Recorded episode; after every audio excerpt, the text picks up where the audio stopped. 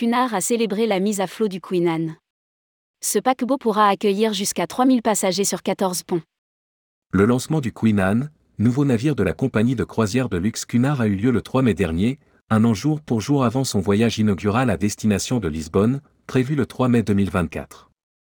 Rédigé par Paula Boyer le vendredi 5 mai 2023.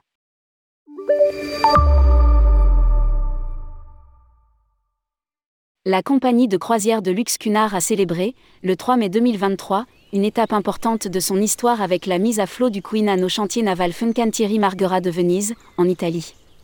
Il sera le 249e paquebot à naviguer sous le drapeau Cunard.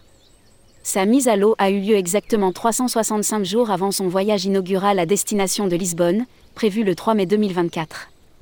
Nous sommes ravis de célébrer cette étape importante dans la construction de Queen Anne.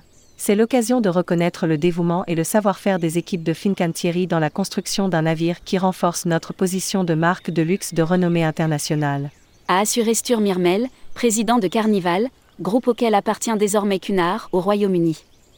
Lire aussi, les croisières Cunard s'affichent dans le métro parisien.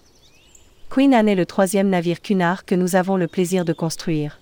La compagnie est un pilier de l'histoire de la navigation britannique, avec lequel nous partageons un réel engagement d'excellence.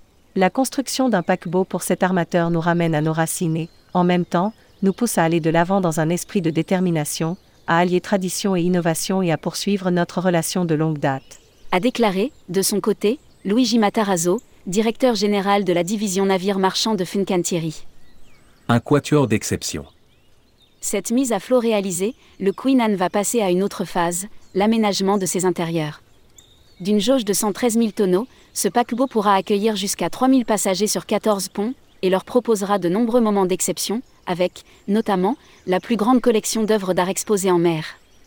Depuis plus de 180 ans, Cunard n'a cessé de peaufiner l'expérience du voyage en mer.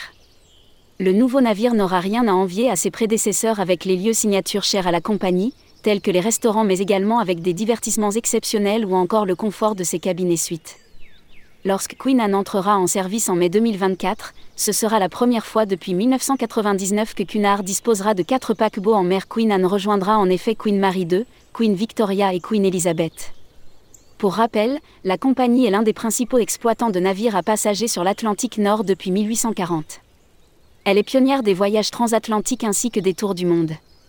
Basée à Carnival House à Southampton, Cunard appartient à Carnival Corporation depuis 1998. Lire aussi, Cunard annonce l'itinéraire de ses tours du monde 2024.